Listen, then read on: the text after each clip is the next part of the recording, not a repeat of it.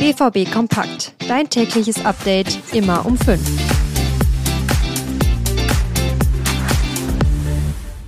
Nächste große Aufgabe für den BVB. Morgen geht's zu Hause gegen den VfL Wolfsburg ran. Und die sind momentan ganz gut in Form. Wird eine harte Nummer auf jeden Fall. Wie der BVB ins Spiel geht und was Mario Götze zu seiner BVB-Rückkehr 2016 gesagt hat, das besprechen wir unter anderem jetzt hier bei BVB Kompakt. Mein Name ist Theo Steinbach. Ich freue mich, dass ihr eingeschaltet habt. Der VfL Wolfsburg ist bisher gut in die Saison gestartet. Drei Sieger aus vier Spielen haben sie und stehen damit vor dem BVB. Der muss aus dem Spiel gegen PSG lernen und einige Schlüsse ziehen. Mein Kollege Kevin Pinnow hat in einem Artikel die fünf größten Baustellen momentan beschrieben. Eine davon der Spielaufbau. Zu viele Fehlpässe, keine richtigen Positionierungen und ein behäbiger Spielstil. Das ist schon seit Beginn der Saison ein großes Problem. Den ganzen Artikel lest ihr auf unserer Homepage. Mit dem BVB Plus Abo habt ihr Zugriff darauf und auf ganz viele andere spannende Texte. Ein Link dazu ist in den Show Notes. Eine spannende Position wird die im Mittelfeld neben Brandt und Schan sein. Denn Sabitzer, der sonst immer da gespielt hat, fällt verletzt aus. Die logische Alternative wäre Felix Matcher. Der hat gegen PSG aber überhaupt nicht überzeugt. Vor allem bei dem 2-0 sah er gar nicht gut aus, hat den Torschützen Ashraf Hakimi einfach so laufen lassen.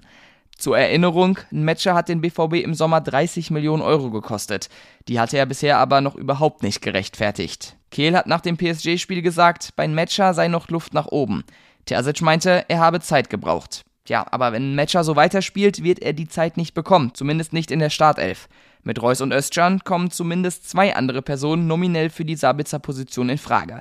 Zwei Artikel zu Felix Metscher und der freien Mittelfeldposition findet ihr auch bei uns und in den Show Notes. Mario Götze ist in der Dortmunder Jugend groß geworden und wurde beim BVB zum Profi. Hat mit ihm später zwei Meisterschaften und den Pokal gewonnen.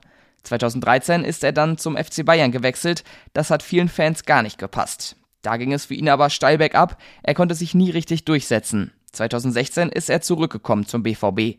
Die Rückkehr hat er jetzt als Fehler beschrieben.